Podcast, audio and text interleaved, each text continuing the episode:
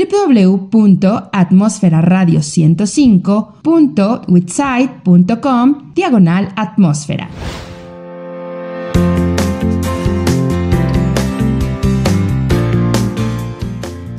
¿Qué tal? ¿Cómo están? Muy bienvenidos una vez más. Les doy la más cordial bienvenida. Soy David Martínez, su servidor. Muchísimas gracias por estarnos acompañando en este día a las transmisiones.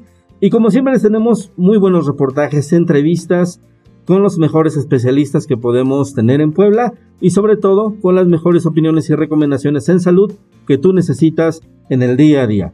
En este día vamos a estar platicando acerca de la audición y los problemas que se generan con la audición. Ya saben, siempre los problemas que genera el ruido, el ruido ambiental, todos los decibeles que podemos captar tanto en la ciudad, en nuestros hogares, en la propia oficina o inclusive con los dispositivos móviles que usamos en el día a día. Todo esto siempre genera un problema muy grave para la audición que va generando un desgaste progresivo de nuestro sistema auditivo. Muchísimas gracias, realmente quiero dar las gracias por la asistencia del doctor Miguel Ángel Pérez Rodríguez. Él es médico audiólogo, otoneólogo.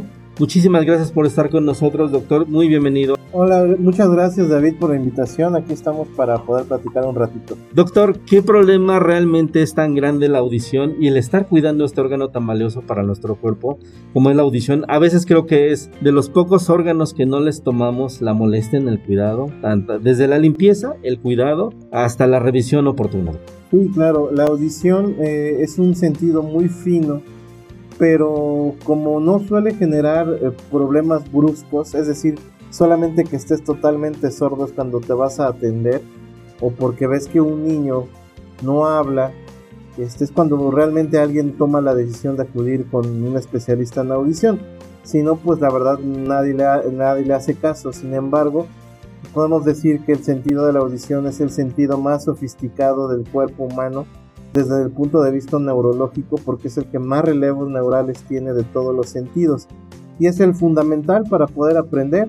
Si, nadie puede hablar si no escucha bien, nadie puede aprender a leer bien, eh, a escribir bien de chiquito si no tiene una adecuada audición. Muchos niños que tienen problemas de, de escolares se deben a de que no escuchan bien. Entonces sí es un un sistema eh, eh, fisiológico que muchas veces sí es menospreciado, pero es muy importante. Realmente es un sistema básico para la vida del ser humano, ¿no? Y realmente para cualquier especie. Y realmente hemos visto, doctor, que a veces en los niños no les ponemos la debida atención como papás, como tíos, como profesionistas, inclusive hasta como médicos tal vez el incentivar a los papás y los padres de familia que lleven oportunamente a sus hijos a revisiones. Porque a veces pensamos por qué los niños no hablan tan rápido, por qué los niños no obedecen a lo mejor las órdenes a la primera que se los decimos, o tal vez el por qué tienen problemas el poder aprender rápido algo en la escuela. Tiene mucho que ver la parte auditiva. Claro, eh, es muy común en los países en desarrollo como el nuestro escuchar eh, yo creo que todos hemos escuchado a alguna abuelita, algún tío, un, algún amigo que te dicen, ¿Sabes qué? Es que es flojito el niño, se parece a su papá, ¿no? Se parece a la mamá. Ya en un, en un, en un momento más grande va a poder hablar. Pero pasa que muchos de este tipo de pérdidas auditivas, este, estos niños que tienen problemas de audición, pues hasta que ven que tienen 4 o 5 años, los quieren abordar. Y a esa edad el cerebro, desde el punto de vista auditivo, ya maduró. Entonces un niño sordo a esa edad ya no tienes nada que hacer, va a ser un niño que es mal llamado sordomudo, porque no es que no pueda hablar, sencillamente como no desarrolló la audición, no va a poder hablar. Para que un ser humano hable, necesita dos cosas, que escuche bien y que tenga una capacidad mental adecuada para, para poder interpretar los sonidos, porque si no tiene la capacidad cognitiva para entender los sonidos, pues por mucho que escuche bien, pues tampoco va a poder hablar. Y por mucho que le hagamos, realmente no lo vamos, a, poder ayudar. Pero fíjate, doctor, que hay algo muy importante y creo que desgraciadamente pasa en el 70% de la población. Recurrimos al médico, al doctor, cuando ya existe el problema, no realmente cuando lo detectamos a tiempo y escuchamos la palabra audiólogo hasta que llegamos con ustedes. Y creo que la primera incógnita pues, de esta conversación es, ¿qué es un audiólogo, doctor? Claro. Eh, el médico especialista en audiología se formó, eh, aparte de la licenciatura en medicina, como todos los médicos especialistas, tuvieron que tener una base, una licenciatura. Bueno, esa licenciatura le agregas cuatro años de especialidad, que es en audiología, otoneurología y foniatría. somos médicos eh, que nos entrenamos en hacer el diagnóstico y la rehabilitación de problemas de audición. No solo de audición, también la parte neurológica que involucra la audición. Hacemos estudios electrofisiológicos para poder detectar la audición. Aparte, tenemos que saber algo de patología del lenguaje. Hay muchos eh, pacientes o personas que dicen mi niño no habla o a un paciente que ya hablaba y le dio un evento vascular cerebral, un derrame cerebral, una embolia, pues ¿qué pasó? ¿A dónde lo manda? Lo mandan con terapeutas cuando el médico del lenguaje es el médico audiólogo, el médico foniatra, ¿sí? Y muchas veces lo mandamos al psicólogo, lo mandamos con el otorrino, lo mandamos... Todos ellos son importantes, pero primero tiene que pasar con el médico especialista que ve el lenguaje, ¿sí? En este caso es el audiólogo. La parte autoneurológica es el equilibrio. Eh, todo tiene que ver con el órgano interno, el oído interno. El oído interno tiene una porción vestibular que nos va a dar el equilibrio y una porción interna que nos da la audición. Entonces vamos muy de la mano. Los problemas de habla, de deglución, de lenguaje. Quiero hacer un hincapié que el habla y lenguaje no es lo mismo. Habla es el acto mecánico. Un niño que tiene parálisis cerebral no puede hablar bien ¿sí? Pero sí entiende el lenguaje y si tuviera esa praxia motora, ese movimiento, pudiera hablar. El lenguaje es una función mental superior. Ningún animal tiene lenguaje. Ninguno. Ni... En cambio, el ser humano hay muchos lenguajes. Está el lenguaje asignado y del lenguaje oral encontramos el ruso, el español, el... Claro. O sea, todos ellos. Sí, entonces tenemos muchas formas de codificarlo. Entonces, eso lo vemos nosotros. Los problemas de deglución, hay veces que vas con el médico gastroenterólogo y dices, es que tengo disfagia, pero muchas disfagias son de acá arriba, de la parte faringea y laringea, y esa disfagia no la ve el gastroenterólogo, lo vemos los médicos, audiólogos, otoneurólogos, foniatras. Entonces, es una especialidad muy rica. Habemos quienes más nos dedicamos a la parte de audición y equilibrio, como es mi caso, y, y hay quienes se dedican más a la parte de habla, deglución y voz, ¿sí?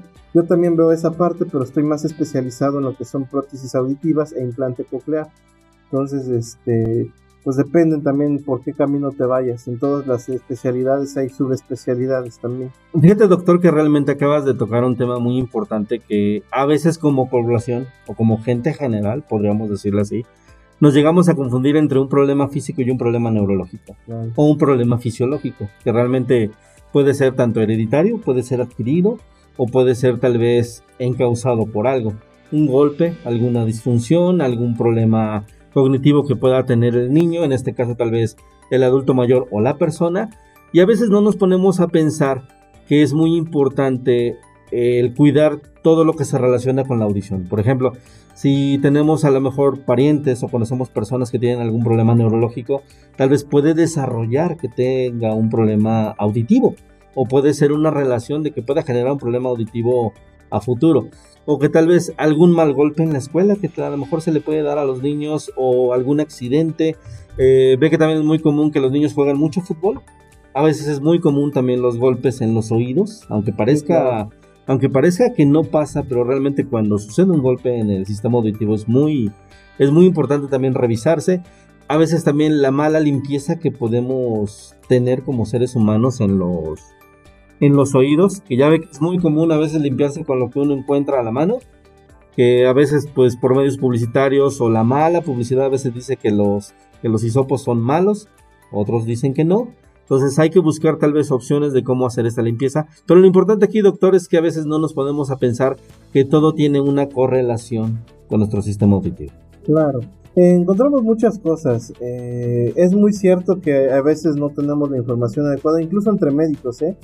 Hay muchos médicos, incluso especialistas, yo lo veo con médicos, compañeros, pediatras, neurólogos, que no saben que existimos, ¿sí? Y lo mandan con, hacer otras cosas. o, no, claro. o no saben la diferencia entre un médico torrinolaringólogo y un médico audiólogo. No es que uno sea mejor que otro, es que cada uno tiene un apartado diferente. Así como hay un neurólogo, hay un neurocirujano, hay un cardiólogo, un cirujano cardiotorácico, un oncólogo médico, un oncólogo quirúrgico, hay un otorrinolaringólogo y un audiólogo o neurólogo foniatra.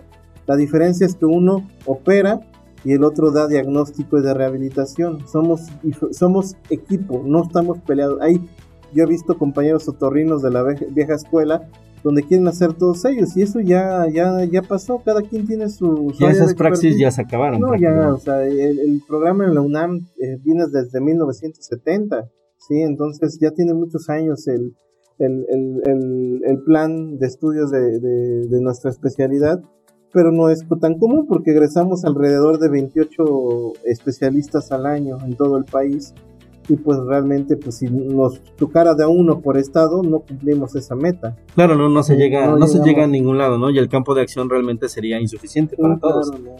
Doctor, algo muy importante que la gente siempre pregunta, y es parte de las preguntas generales que la gente nos hace despacio, es si existe alguna diferencia con la sordera. Hay tipos de sordera tal vez, hay niveles de sordera, obvio. Pero antes de que toquemos este tema que también es importante, es muy importante saber que todos estos problemas auditivos se miden por decibeles.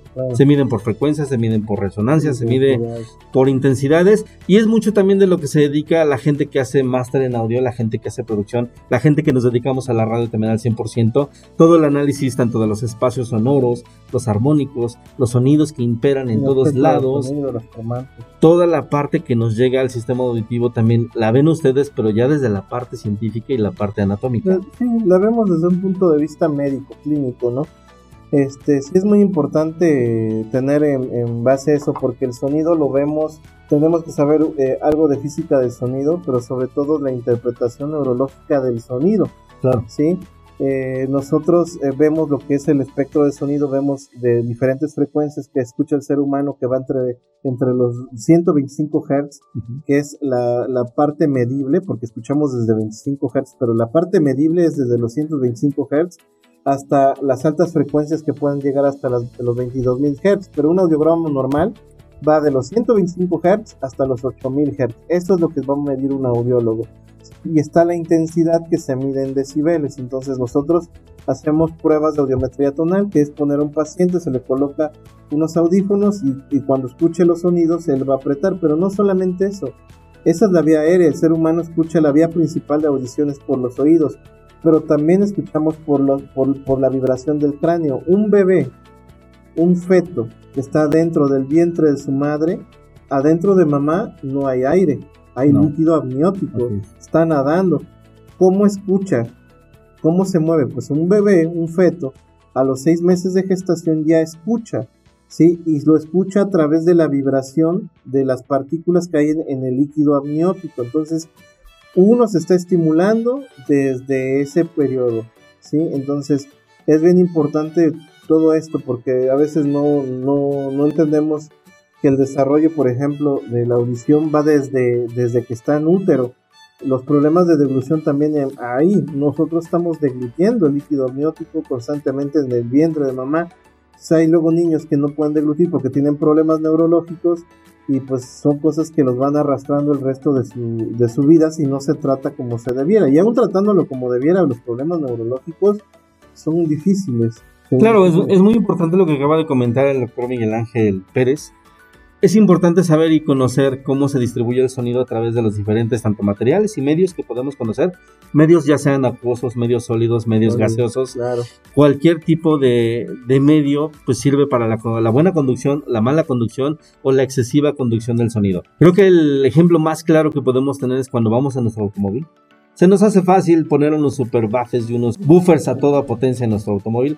¿Por qué? Porque simplemente queremos hacer mejor la captación del sonido. Pero a veces lo que no entendemos es que en un espacio tan cerrado como el automóvil, realmente la tapicería del carro, las vestiduras, la propia estructura del carro, no tiene la suficiente absorción acústica del material como para poder disminuir los decibeles que nosotros captamos en nuestro oído. Claro, sí. Sí, eso es algo que es bien común. en este caso es un ejemplo cotidiano de lo que es la exposición a ruido. Pero la exposición a ruido, una persona común y corriente que maneje, no sé, una hora en el día, entre que vas media hora a tu trabajo y media hora de regreso, ya tienes una exposición a ruido. Independientemente si vayas con música o no, porque el, el de al lado te toca claxon, te están pitando, o sea, y luego si vas en una avenida transitada, pues todavía es más complicado. Entonces hay, hay que tener ciertos cuidados también con lo que es la contaminación auditiva, ¿no? Para que no tengamos problemas. De hecho, parte de esa contaminación auditiva, creo que no, no, no, no me dejarás mentir, que también la encontramos en los diferentes artículos que usamos día a día. Aparatos electrodomésticos, no se diga. aparatos personales de uso personal como auditivos, dispositivos móviles, inclusive hasta aparatos visuales, pensamos que a lo mejor el tener aparatos como un iPad, una pantalla, videojuegos tan solo, pensamos que no nos van a afectar por el bajarle un poco el sonido o por subirle un poco de más, que son los decibeles que está captando realmente nuestro, nuestro oído. Realmente los decibeles, para que todos nuestros amigos se entiendan, los decibeles dependiendo la transmisión que haga cada artículo, cada pieza o que lo genera, es la intensidad como nos va a afectar a nuestro oído a corto, a mediano y a largo plazo. Claro, sí, para que tengamos ahí un, daño eh, permanente, pues tenemos que estar expuestos también mucho tiempo. Hablamos que arriba de 100 decibeles no puedes estar expuesto más de 5 minutos sin protector auditivo, porque te va, te va a lastimar. 85 decibeles a lo mucho puedes estar unos 15 minutos así y más de 85 no más porque te va a dejar un problema pero como lo vemos día a día el coche o sea encuentras sonidos de todo tipo y no puedes quitar no te puedes poner un protector auditivo para manejar porque entonces es un riesgo para ti porque no escuchas al vecino o alguien que te pite y, pues puedes generar un accidente. Entonces yo creo que sí hay que tener mesura en las cosas. Este, no es tampoco quitar el ruido porque el ruido es parte de la vida y es parte importante de, nosotros.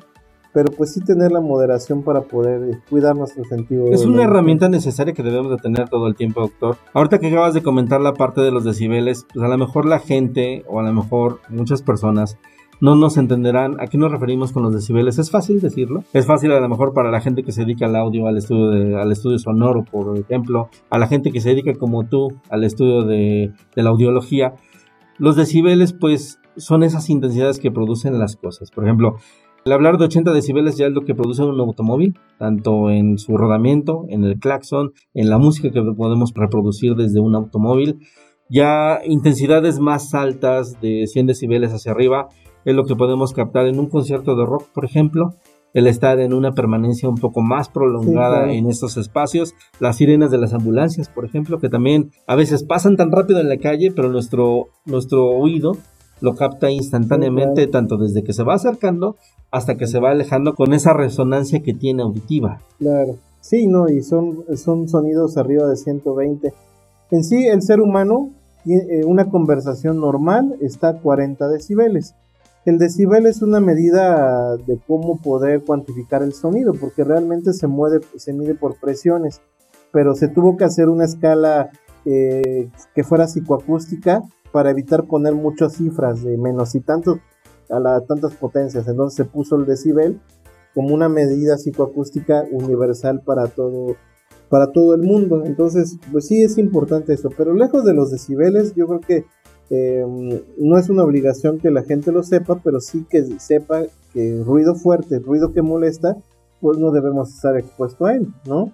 Sobre todo también a lo mejor la parte del conocimiento, doctor, porque también, bueno, por lo menos en el estado, también se había implementado ya una ley para el perifoneo, para el llamado perifoneo que existe en los diferentes locales comerciales, centros comerciales, tiendas de autoservicio, tiendas inclusive de, venta de productos genéricos, en el cual se usa lo que es una bocina para hacer la promoción de sus productos. Y ya no hablamos tan solo de la promoción de sus productos, hablamos nada más de la propia música que está sonando en ese, en ese momento, en ese establecimiento. Realmente sobrepasa los decibeles ya escritos por ley que puede admitir el ser humano o que en este caso podemos tolerar en el sistema auditivo. Y pues también es importante pues aclarar este pequeño punto, ¿no? Que la gente tenga cuidado también con todo ese sistema que podemos usar para promoción. Claro, es cuestión de cuidarnos, cuidarnos y tener mucho sentido común. Si vemos que un ruido me está molestando, pues por qué seguir ahí. O sea, tampoco es, tampoco es no escuchar, sino hay ruido que me molesta, pues me alejo, lo quito. Claro, cual debe de ser. Doctor, también cuando vamos con un audiólogo escuchamos siempre la palabra hipoacusia. Un caso muy grande, pues ya tiene sus diferentes variantes. Pero bueno, la gente a veces también pregunta cuál es la diferencia entre hipoacusia y sordera. ¿Son iguales? ¿Se manejan iguales? ¿Se sienten iguales? ¿O se tratan iguales? La, hipoacusia es la disminución de la audición. Tú escuchas, pero necesitas que te hablen fuerte. Eso es una hipoacusia. Y una sordera es una cofosis. No escuchas nada. O sea, tal vez solo algunos sonidos extremadamente fuertes y a veces es solo la vibración. ¿sí? Esa es la diferencia. Un, paciente sordo pues requiere medidas especiales, no solamente auxiliares auditivos, sino un implante coclear para poder mejorar la audición. Un paciente hipoacúsico, en ocasiones, si es una hipoacusia superficial, tal vez no requiera nada, pero si es una hipoacusia moderada, severa o profunda, requiere auxiliares auditivos. Forzosamente es como los lentes. Claro. Muchas personas usamos lentes no porque estemos ciegos, sino porque no vemos bien, ¿sí? Igualmente los auxiliares auditivos no son porque estemos sordos, es porque estamos hipoacúsicos. Y, y está muy asociado la pérdida auditiva con la demencia. Una persona que tiene una hipoacusia de más de 6 meses y si esta se, mantiene por 3 a 4 años, tiene más posibilidad, tiene más de 30 veces más la posibilidad de que empiece a perder, eh, se le olvidan las cosas antes de los 50 años que una persona que no. Entonces, una persona, una persona que tenga una hipoacusia, si quiere vivir joven con una buena respuesta mental, tiene que atenderse pronto los oídos, porque un paciente que pierde audición y lo deja mucho tiempo, el cerebro se adapta a esa situación y deja de escuchar los sonidos que escuchaba antes. Entonces pasa mucho que cuando el, señor o el viejito, que generalmente pasa en los pacientes mayores, este, le ponen el aparato y dice, no, es que ya escucho cosas, ruidos. ¿Qué cree? Está escuchando lo que ya dejó de escuchar hace muchos años. Así se escucha. Pero como usted ya tiene muchos años que no escuchaba ese sonido, ahora usted lo, lo piensa que es ruido. Entonces, entonces las personas reaccionan, ¿eh? ¿Cómo? ¿Cuándo? Y es cuando ya envejeciste. Si ah. fuiste una persona que fue activa y te cuidas, te vas a atender pronto y vas a mantener un estilo de vida. Pero si fue, aunque seas muy listo, pero perdiste audición y poco a poco te deterioras más, aunque te coloques el aparato auditivo, tú ya vas a tener esa respuesta como de persona grande. Entonces es muy importante que si quieren mantenerse jóvenes, mantengan los estímulos, porque lo que no se usa se atrofia. ¿Sí? Entonces, eso pasa igual en el cerebro humano. El que escucha no son los oídos. Quien escucha, entiende, codifica, es el cerebro. Y el dejar de estimular la audición te provoca que tu cerebro se vuelva lento y aunque después tú quieras escuchar, pues cómo te explico que ya tu procesamiento auditivo central, que es el cerebro, pues ya le va a costar trabajo identificar. si se puede, eh, se puede enmendar dependiendo de la situación, el tiempo de evolución y el, diagnóstico, pero, pero depende de otros factores. Entonces, por eso no es bueno dejarlo pasar mucho tiempo no es de que aumente, es que tu cerebro se desacostumbra y llega un momento que ya no escucha como antes, entonces tienes que recurrir a leer, cómo, qué, o sea, y ya, ya empieza a dejar de tener una buena realmente, Realmente, doctor, podemos entender que el cerebro es un mecanismo que genera, es un, es un mecanismo que él mismo lo produce por la falta de la costumbre, de que ya no escuchamos bien, de que tal vez ya no estamos percibiendo los sonidos como debe de ser. Y aparte también, ahorita me sorprende mucho que me comentas que puede ser también un problema neurológico. Realmente toda la gente creo que nunca detectamos cuando ya empezamos a tener un problema neurológico. Claro, está. O cuando nuestros niños o los adultos, y aquí también pues podría radicar esta pregunta, ¿cuál es la edad ideal para poder detectar si nuestros parientes o personas que queremos pueden tener algún problema neurológico que derive en la pérdida de la audición. No, no hay una edad, eh, no hay una edad para poder establecer, o sea, todos los niños, cuando somos niños te tienen que hacer tu tamiz auditivo para saber si tienes una, una buena adecuada función coclear. Sin embargo, supongamos que me hice el tamiz auditivo y lo pasé, pero fui un niño prematuro, de bajo peso, que estuvo tres meses en el hospital con ventilación mecánica, el hecho de que te haya pasado el tamiz me genera más estrés porque probablemente tengo una enfermedad que se llama espectro de neuropatía auditiva. Entonces, a pesar de que lo haya pasado, tengo que seguirlo al año, a los seis meses, luego otra vez al año y luego a los dos años, pues, estudios de potenciales auditivos de tallo cerebral y de estado estable, porque hay factores de riesgo que me indican que puedo tener hipoacusia más después o que tenga otro tipo de enfermedad como es el espectro de la neuropatía auditiva. Eso en los niños. En los adultos, todos los seres humanos a partir de los 45 años de edad empezamos a tener un deterioro natural de la audición. Todos. Unos más rápido, otros menos. pero también depende de la idiosincrasia inmunológica. Claro. Si mi familia es longeva y nunca tiene o ha tenido muy pocos problemas de audición, probablemente yo me pasa. Pero al igual, soy de, no sé, trabajo con ruido, muchas horas, muchos años pues es lógico que aunque tengas una historial de familia fuerte, por el simple hecho de cómo ha sido tu vida, pues te vas a tronar. Puede ser que seas diabético, hipertenso desde joven. Ese tipo de problemas también me van a condicionar en que en algún momento voy a tener problemas de audición más pronto que el resto de la población porque no se está nutriendo mi oído. También ahorita que me comentas acerca de esto, doctor, creo que también hay un mito que también está en toda la población, en su mayoría y en todos, qué tanto nos afectan las diferentes enfermedades que aqueja al ser humano para la pérdida de audición. Me refiero a la presión arterial, la diabetes, el sobrepeso, los golpes físicos que podemos recibir, pues digamos el abuso también de, del sonido, de los dispositivos móviles. Creo que hoy es una época en este, en este siglo, estamos en una época donde los dispositivos es un mal necesario, donde es una necesidad para comunicarse y los audífonos pues están en uso todo el tiempo. No, sí, claro, todo, todo influye, todo influye. Por ejemplo, de las enfermedades crónico-degenerativas, diabetes, hipertensión arterial.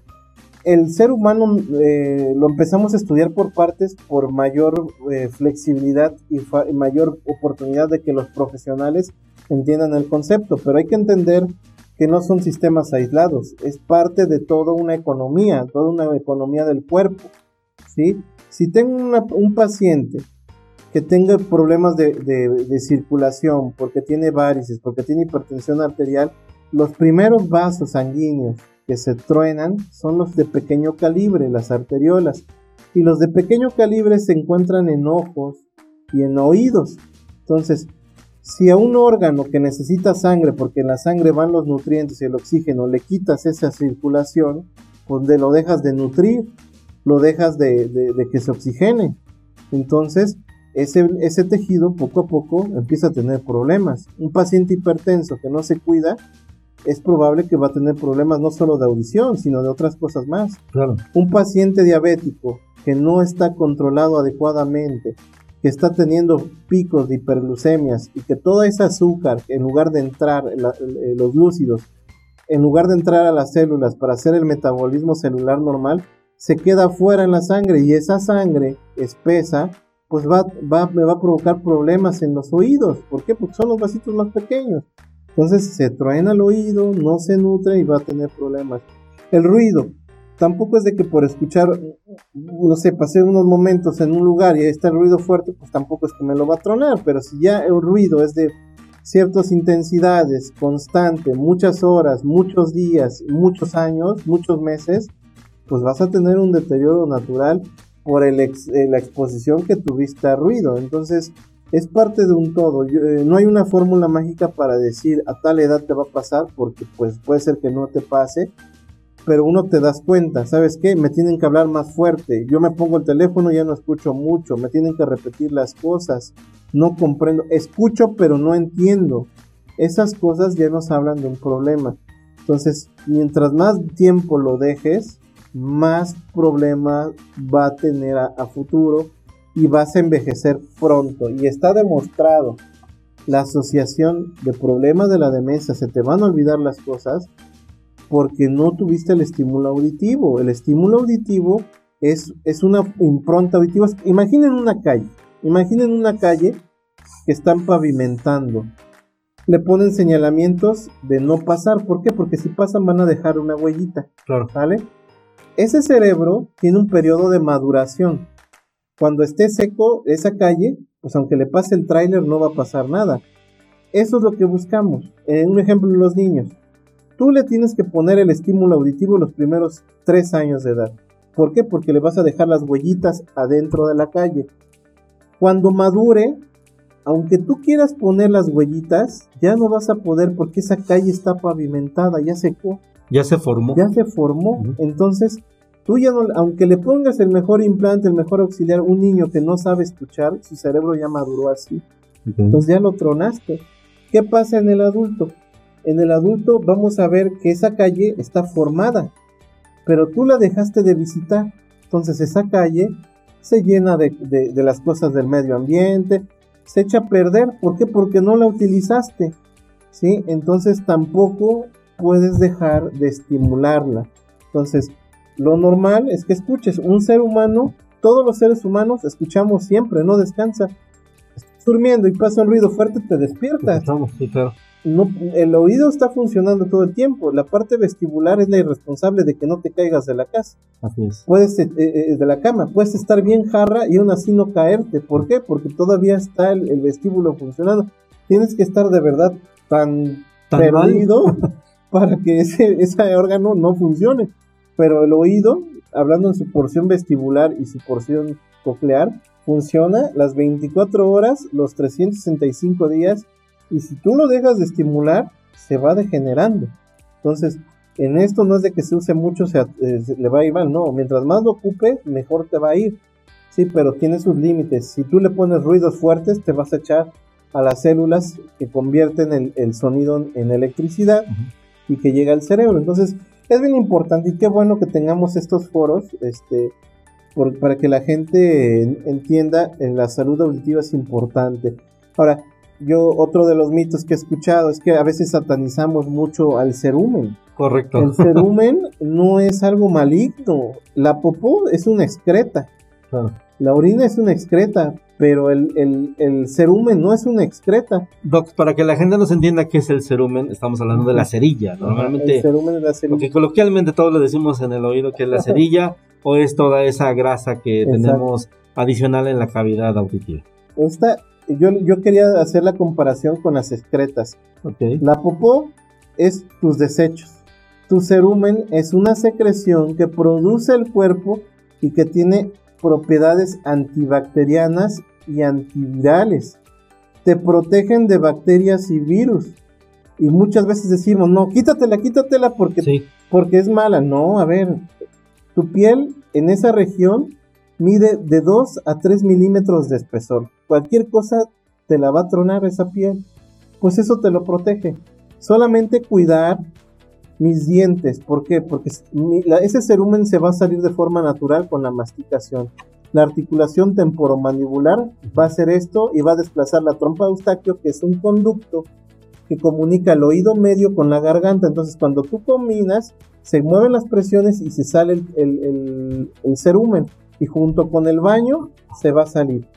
¿Qué pasa cuando se impacta? Generalmente los tapones los producimos nosotros. Nosotros nos producimos los tapones. ¿Por qué? Metes cualquier cosa, puede ser un hisopo, cotonete, la llave, los, los famosos cerillos, te metes lo que quieras. Un tapón de pluma. Y esas cosas son romas. Y el conducto auditivo no crean que está recto, no es recto. Hace esto, es una S hace esto, luego hace una curvatura, hace otra curvatura y vuelve a hacer esto. Entonces tú solito te estás generando los tapones por meterte cosas. No hay necesidad de meternos nada. ¿Sí? Que me caiga el agüita natural de la, de, la regadera, con eso es suficiente, porque no pensemos que el agua se va a quedar adentro. Las propiedades, estamos, todos los seres vivos estamos gobernados por las leyes de la física. Claro. ¿Sí? Y ese, esa gotita de agua se va a evaporar ¿sí? Se va a evaporar, no se va a quedar ahí, no va a durar ni siquiera unos 20 minutos, se va a evaporar. Entonces no hay necesidad de que, ay, mira, ya estoy aquí. No, no, no, no, no hay necesidad. Solo el, puro baño es suficiente, no hay que meternos nada, porque los culpables de que se nos hagan los tapones generalmente somos nosotros. Salvo excepciones, por ejemplo, los pacientes que tengan alguna malformación craneofacial, pues ellos sí pudieran necesitar otro tipo de ayuda. Pero si no tenemos una malformación craneofacial, pues dejemos ser tal vez estemos feitos, pero no mal formados, ¿no? Entonces, este, son cosas diferentes. También es una práctica muy recurrente el que le digamos a los niños después de bañarse que vayan y se limpien los oídos. O decimos, ve y límpiate la oreja, que es completamente, creo que dos conceptos muy diferentes y a veces no sabemos el daño que les estamos causando. Prácticamente es la misma función que hace la dermis y la epidermis, que es el sudor, la parte para refrescar la piel realmente no estamos todo el tiempo quitándonos el sudor porque también es un complemento graso muy necesario para que la propia piel pueda trabajar. Y es exactamente el mismo caso pues de la llamada cerilla en los oídos.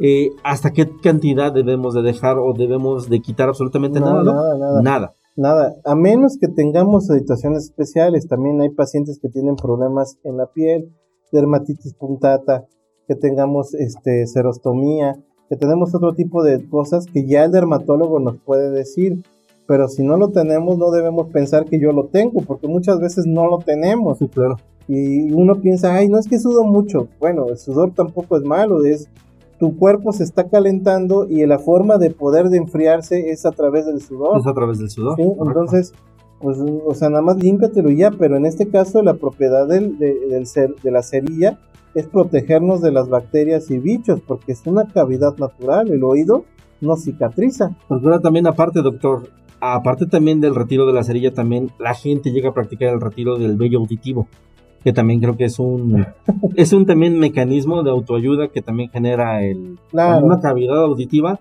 precisamente para evitar tanto entrada de insectos, entrada de basura o cualquier otra función que pueda tener el, el vello auditivo. Sí, lo hacen más por estética, ¿no? Porque realmente no hay una condición médica que te diga te la vas a quitar, realmente se produce para protegernos del medio ambiente, del, de, de, las, de las cosas de afuera pero pues si te lo quitas o no te lo quitas, no, no debería ser una indicación médica. De hecho, no hay una indicación médica para quitártela. Te la quitas por estética cuando ya eres más grande, porque salen pacientes mayores. En pacientes jóvenes es muy, no sale.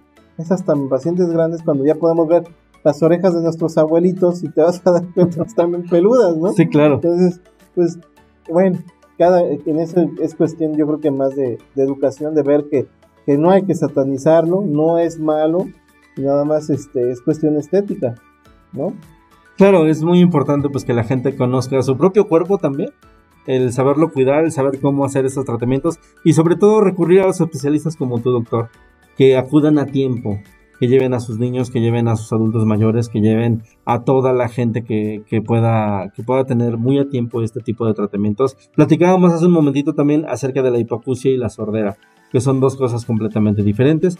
Y en este caso la hipocusia, ¿cuáles tipos de, hipocusia existen? Bueno, la hipocusia hay muchas clasificaciones. Lo podemos clasificar por grados. La Organización Mundial de la Salud nos puede decir que una audición normal va de los 0 a 25 decibeles. De 26 decibeles a 40 decibeles es una hipoacusia superficial. De 41 decibeles hasta 60 decibeles de pérdida es una hipoacusia moderada de 61 decibeles hasta 80 es una hipoacusia severa y de 81 decibeles para arriba es una hipoacusia profunda. Eso de acuerdo al grado. Si nos vamos a la región afectada desde el punto de vista topográfico, vamos a ver que hay problemas neurosensoriales donde la afección está en el oído interno y el nervio auditivo para arriba, las hipoacusias conductivas, que son las que afectan la conducción del sonido, por eso su nombre, conductivas, que generalmente son en el oído medio, Puede ser una gripa que te hizo generar muchos mocos. Puede ser que tuviste un tumor, un colesteroma, algo que esté en el oído medio, ¿sí? Y las hipocusias mixtas, que tienen un componente neurosensorial y un componente conductivo, Ese es desde el punto de vista eh, topográfico. Hay otras clasificaciones, por ejemplo, en el momento, hipoacusias en el momento que estabas desarrollando lenguaje. Las hipoacusias prelocutivas, que es yo estoy sordo de nacimiento y nunca he escuchado, por eso nunca hablé. El, las perilocutivas, el niño si nació escuchando, le pasó algo en el momento que estaba desarrollando el lenguaje, que de momento dejó de escuchar. Entonces, estos niños tienen algo de lenguaje, pero no lo suficiente como para, para comunicarse adecuadamente, son perilocutivas. Y la postlocutiva, que sería, por ejemplo, en nosotros, que somos normoyentes, nosotros ya sabemos hablar, y escribir y escuchar bien, pero si en un momento alguien nos pasara algo que nos quitara la audición, seríamos una hipoacusia postlocutiva. Entonces los tratamientos son muy diferentes radicalmente en un niño eh, con sordera, eh, con hipoacusia prelocutiva o perilocutiva de un postlocutivo. ¿sí? Totalmente diferentes porque influye mucho el desarrollo del lenguaje acorde en el momento que pierdes audición. Ahora, nosotros como papás o como parientes, ¿en qué nivel de, esa hipocusia podemos detectar que nuestro hijo, nuestro sobrino, nuestro pariente tiene problemas auditivos? ¿En la parte prelocutiva, en la parte... Eh, eh, ¿En cuál de ellas? Todas se relacionan, pero son diferentes. Por ejemplo, si vemos que un niño nació, so tiene tres años, dos años, no responde a su nombre, no se voltea ante sonidos más que sonidos muy fuertes. ¿sí? Le hablan y no hace caso, pues estamos hablando que eh, seguramente tiene una hipocusia profunda o severa. ¿sí? Y como, y como fue desde nacimiento, hablamos de que fue una hipocusia prelocutiva, porque así nació. ¿sí? Entonces eso pasa. Si hablamos de nuestro papá, nuestro abuelito, que el Señor hizo su vida siempre, pero con el paso de los años perdió audición, pues ya es una sordera perdón, postlocutiva, y dependiendo de cómo se comporta hay que hacer estudios de audición para saber en qué, en qué tipo de audición está. Es una urgencia del neurodesarrollo en los niños. En los adultos como tal ya no es porque ya está desarrollado su cerebro, pero queremos evitar que se degenere más y que tenga calidad de vida, porque de qué sirve tener viviendo 200 años, 100 años, pero si no escucho, no me puedo comunicar, no me puedo relacionar, vivo aislado en mi mundo, entonces, pues tampoco se trata de eso, se trata de tener calidad de vida, ¿no? Yo quiero llegar a viejo, pero hablando, platicando con mis hijos, que el 10 de mayo vaya yo con la esposa a echar un bailecito, o que en Navidad todos nos reunamos, pues eso es la calidad de vida. Un paciente sordo se aísla, porque como no entiende nada, vive sufriendo. Entonces, la familia es bien fácil decir, no, pues es que no, no, este, pues no, pues ya no escucha, bueno, pero tú qué hiciste, al contrario, en lugar de ayudarlo, pues lo tienes sentado en la orilla. Lo, aíslas más porque realmente piensa que el problema es él. Claro. Que el problema de la, de la locución, el problema del poderse comunicar o ese déficit de poder expresar algo, siente automáticamente que él es el problema, o que él lo causó, o que él lo está generando, y o tal vez también que no quiere dar más problemas a la familia, ¿no? Que también se puede, se puede dar en este caso. Doctor, ¿cuáles pueden ser los síntomas visuales que nosotros podemos ver en los niños que pueden tener problemas de prelocución? Por ejemplo, va muy, muy, en, muy en relación con, con la observación, como bien decías David. Por ejemplo, un bebé recién nacido. Si le, si le tocas rápido un juguete, le aplaudes fuerte, vas a ver que se empieza a mover. Un recién nacido, hasta los 2, 3 meses va a hacer eso. Después de los 2, 3 meses ya se va a espantar. Tú le hagas un fuerte y te va a voltear, ¿no? Cuando está un poquito más grande, entre los 8 meses a un año y un año o 4 meses, ya empieza a responder a su nombre. Ya te empieza a hacer sonidos o tratar de imitarlos. Si el niño no es capaz de responder a su nombre, no imita sonidos, no voltea ante ruido, uno debe pensar en que ese niño tiene problemas de sordera. Y más aún si vemos que fue un niño prematuro, de bajo peso, que estuvo amarillito al nacer, lo que nosotros llamamos hiperbilirrubinemia, que estuvo intubado, que tuvo sepsis neonatal, o que o puede ser que nació bien, pero le dio varicela, le dio paperas, le dio rubiola, le dio este el meningococo, pues hay que hay que tener hay que tenerlos como grupos de alto riesgo, porque esos niños al adquirir la varicela o esa infección tan tan pequeño tienen secuelas, pueden tener secuelas en eso. Se dice que de las cuando nacemos el 60% de las hipoacusias son prevenibles y un 40 no. Un 40 es porque así naciste, así se dieron tus genes. Pero el otro 60% sí era prevenible. ¿Por qué? Porque tuviste que haber checado a tu mamá, que la mamá haya tenido un buen control del embarazo, que haya tenido todas sus vacunas. O que hay muchas mamás que no vacunan a los niños. Claro, Entonces, no los vacunan y les da el meningococo. Les da la varicela y les da chiquititos y no les pasa nada más que las ronchitas, pero se dan cuenta hasta los 3, 4 años que no escuchan y se preguntan, pero ¿por qué? Si mi hijo no le pasó nada, ah, pues ¿te acuerdas que le dio varicela chiquitito? Pues ahí está tu respuesta. O es cuando deducen, ¿te acuerdas que le pegaron en los oídos? ¿O te acuerdas que se peleó con un compañero en la escuela? tan chiquitos, o sea, en el recién nacido no, no pasa tanto, pero los golpes, el trauma acústico sí puede dejarte un problema siempre y cuando te fracturen. Si te fracturan el hueso eh, temporal, sí puedes tener. Un simple golpe te puede dar una contusión laberíntica, quedas mareado, es más problema del equilibrio que, que de audición. A menos que hay un trazo de fractura que me esté comprometiendo la cóclea, es como cuando tú puedes tener un problema de audición, pero puedes tener un golpazo, pero si no te afectó la cóclea, es transitorio tu mareo y vas a estar normal, ¿sí? Entonces, el golpe tiene que ser un golpe muy, muy, muy difícil. Yo recuerdo un caso de unos pacientes que estaban en Egipto de vacaciones y les explotó una bomba. Yo en esa época era yo médico residente y en el Instituto Nacional de Rehabilitación, que fue donde yo hice mi, mi especialidad, llegaron ellos quemados. Todo les explotó y todo y pues unos pacientes tuvieron, se destrozó toda la parte interna, pues quedaron sordos, ¿sí? porque el golpe, una cosa es explosión, otra cosa es implosión, y este, y pues este tipo de energía pues se, llevó todo el oído, entonces realmente no se pudo hacer mucho en ese caso, porque ya, ya se había llevado lo que, pues la parte interna, es un poco difícil.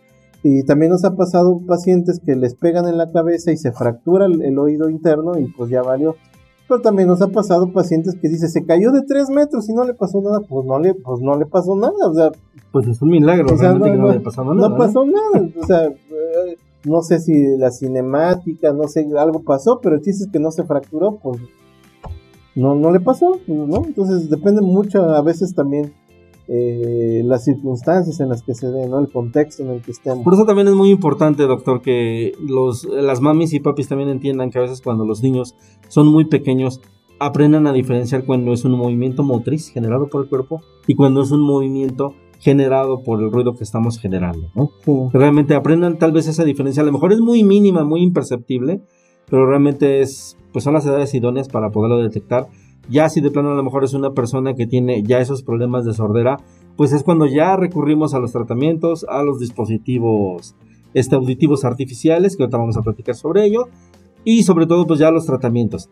En este caso de los tratamientos, ¿qué tan invasivos son los estudios para la sordera?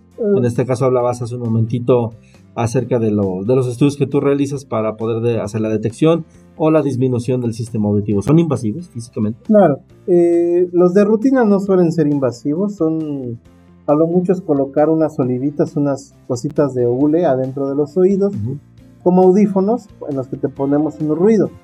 Hay estudios invasivos como puede ser la electrocoplografía, donde sí se tiene que pulsar la, membrana timpánica y bajo sedación, pero realmente no es un estudio que se haga de rutina, es más para la investigación.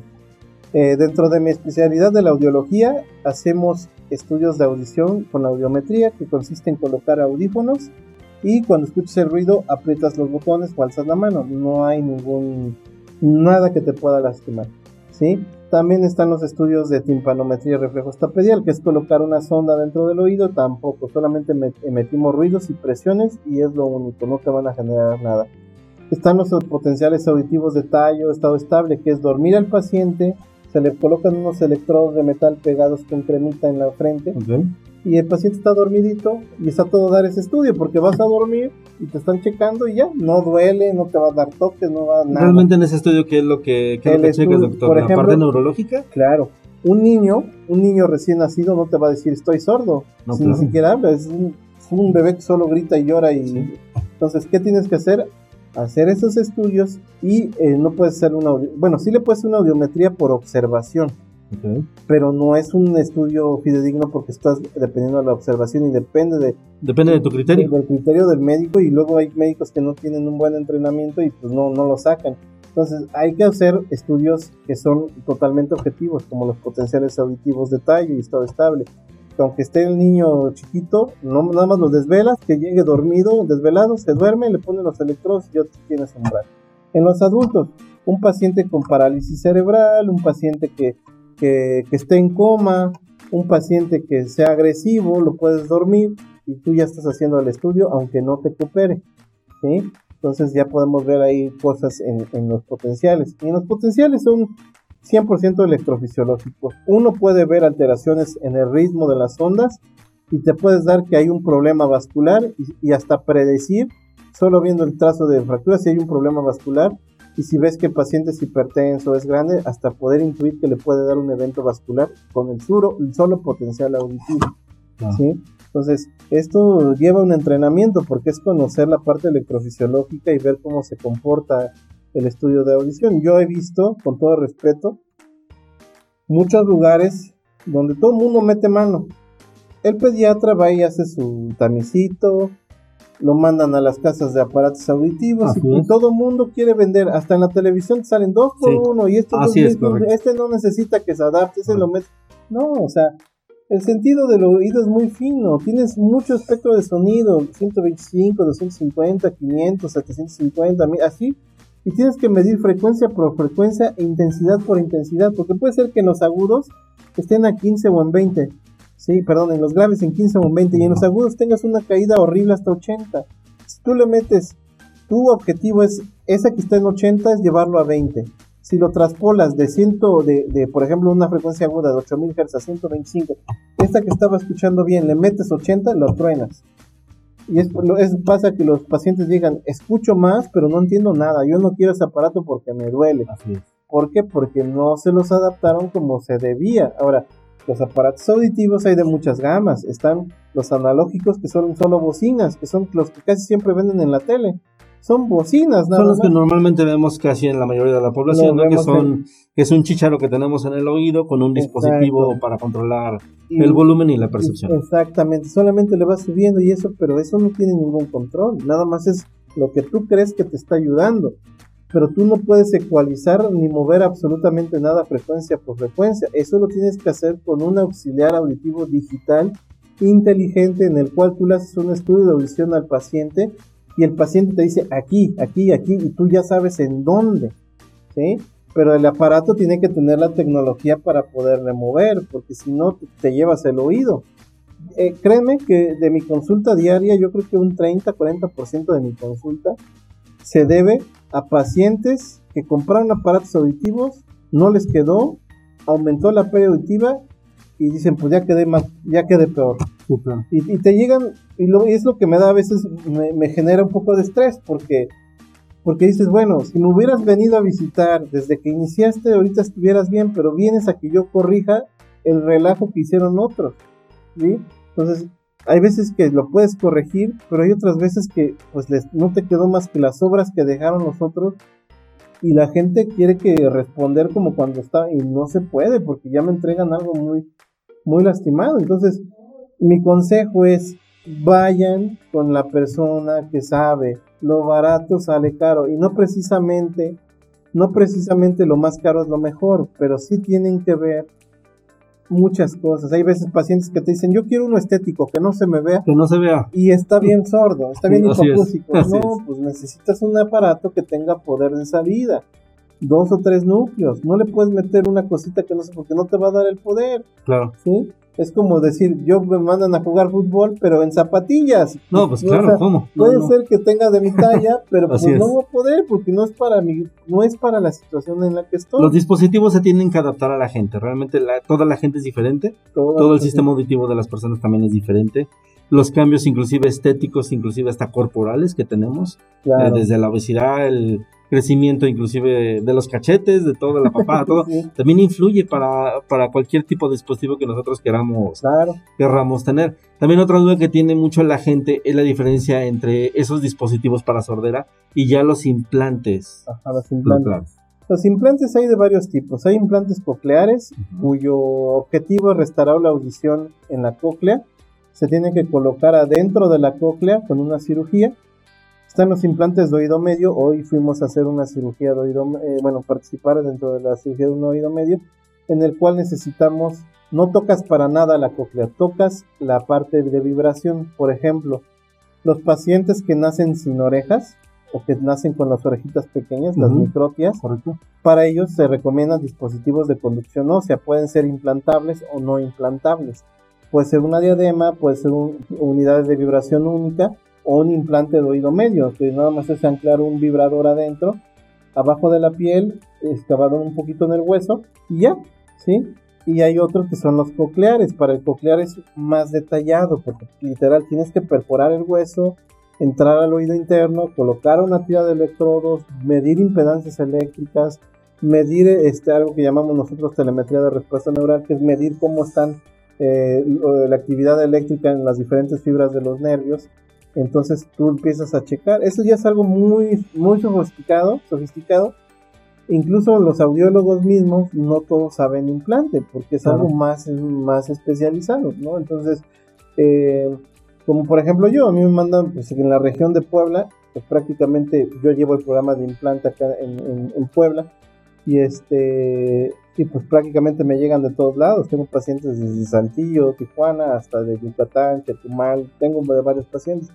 Pero pacientes, por ejemplo, de devolución, voz, la gente que quiere ver porque son cantantes o eso, yo prácticamente ya no lo he dejado a un lado, no porque no sepa, sino porque me he especializado más en el oído que en los otro tipo de problemas. Pero también, cuando llego a tener un caso así que requiera más atención, pues lo mandas con tus colegas que tienen, que se dedican solo a eso, ¿no? Claro. Entonces, aquí se trata de hacer equipo, no hay más que alguien, o sea, no, todos somos parte de un staff. Desde el médico general que te lo puede detectar, sabes que este niño lo veo raro, lo voy a mandar con tal, ese doctor merece todo mi respeto porque ese te está diciendo, sabes que aquí, y por él lo puedes ayudar. Pero muchos pacientes caen luego en doctores que, bueno, pues échate esta gotita y esta gotita y pasó y luego otra gotita y luego unas inyecciones y luego pasó un año, dos años y ya se tronó, ¿no? Así es. Y no pasa absolutamente nada. Yo creo que lo mejor es ir con los especialistas, con la gente que sabe. Aprender también, ¿por qué no, doctor? Es muy sano también de nosotros mismos de primera mano aprender todas estas diferencias entre los dispositivos, los implantes. Prácticamente si hablamos de implantes es la misma actividad que tú le puedes hacer a tu automóvil si le haces una mejora en el sistema de audio, que pones tus buffers, pones tus baffles, pones tus, pones tus bocinas inteligentes, pones tus bocinas enfrente, bocinas atrás, es exactamente la misma función que hace el implante coclear. El implante coclear, sí, e, el implante es eh, especificaciones muy concretas, prácticamente es estar sordo. Así es. ¿sí? Si, no es, eh, si tienes una hipoacusia profunda o severa, eres un buen candidato. Si tal vez no la tienes profunda y severa, pues al igual con un auxiliar auditivo suficiente, no hay necesidad de ser tan invasivo porque es fresar el hueso y aparte un implante coclear, pues por muy barato que encuentres no va a bajar de 800 mil pesos. Y un auxiliar auditivo decente, pues lo encuentras desde 20 mil, 25 mil pesos, por lo menos, y pues de comprar uno de 800 mil al de 25 mil, pues me llevo los de los, los, los que me van a servir, pero por eso los implantes son muy específicos, por lo menos en México el programa del INSABI lo manejan hasta los niños de 5 años, hasta ahí da el dinero, ¿sí? No es que los adultos no merezcan, porque hay muchos casos de adultos que pierden la audición por otras enfermedades, como esclerosis, otras medias crónicas, enfermedades autosómicas recesivas que aparecen años después, y que pues son pacientes que requieren un implante, pero pues en el adulto en México pues no hay de forma pública solamente es en los niños, sí, este, pero pues tenemos un programa de implantes bueno si lo comparamos con el resto de países de Latinoamérica que muchas veces no tienen, sí, entonces, este, pues realmente pues, podemos decir que estamos, pues también innovando, ¿no? Porque realmente tenemos, tenemos muy buenos especialistas, en el caso de aquí del doctor Miguel Ángel también, pues es uno de ellos realmente que nos comparte parte de la experiencia, parte de los conocimientos, parte de las mejores recomendaciones que podemos tener para el cuidado del sistema auditivo. Y estas últimas recomendaciones, doctor, ¿qué le podemos decir a la gente? La mejor forma de cómo cuidar el sistema auditivo, ¿cuál sería? Pues eh, primero, eh, si somos pequeños, la vacunación. Muchas de estas enfermedades se previenen con vacunación. Las mujeres embarazadas, pues llevar su control adecuado con su médico ginecólogo, su médico genera, este, familiar pues para, para tener un control adecuado, eh, no exponerse a ruidos fuertes, evitar, eh, si tenemos enfermedades crónico-degenerativas, evitar que progresen, tener un adecuado control de ello, no estarnos metiendo cosas extrañas en las orejas, solo con el baño natural, el, del día a día es suficiente.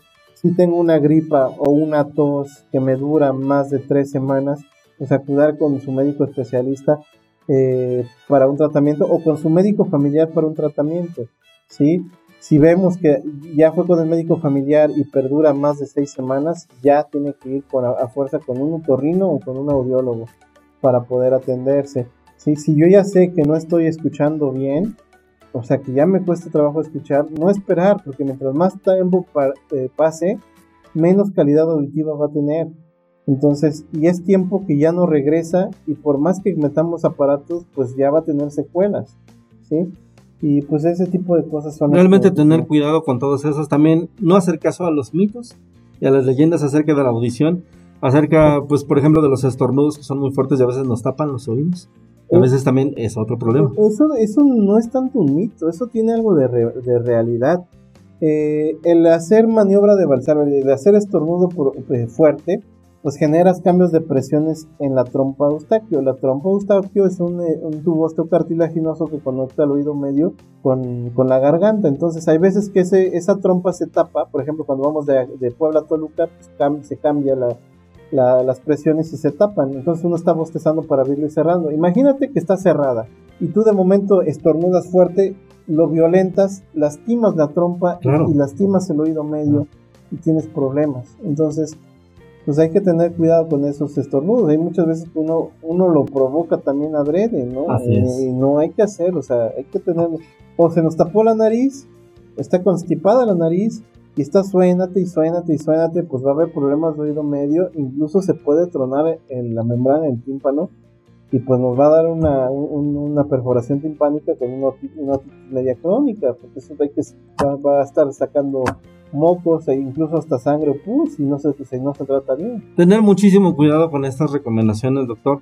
También tener cuidado cuando vamos en los automóviles y utilizamos el chicle para destapar los oídos, porque a veces por la propia presión, por la misma cabina que tiene su, su propia compresión para evitar el aire, utilizamos el chicle para poder destapar los oídos y a veces también eso es otro problema. Aunque el chicle como tal no debiera ser un problema más que dental, ¿sí?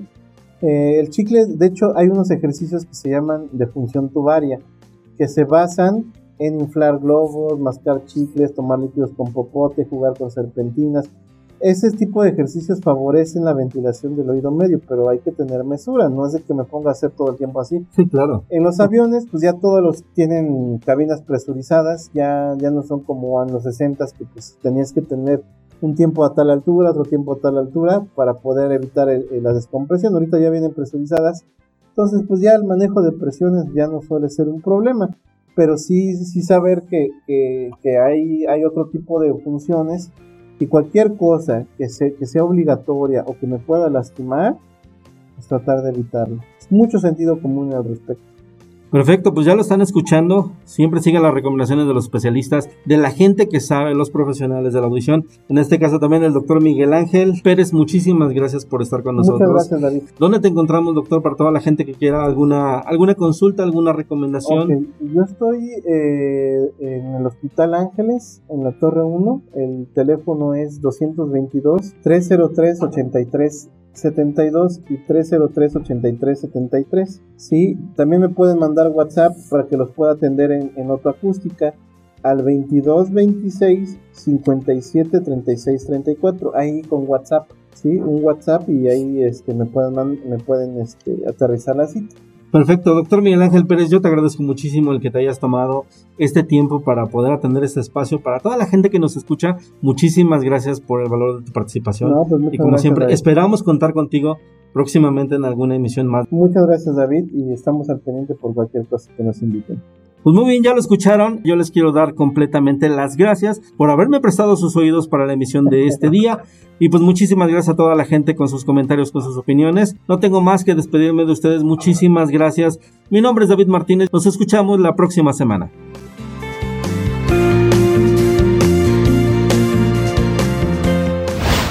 www.atmosferaradio105.witsite.com diagonal atmósfera.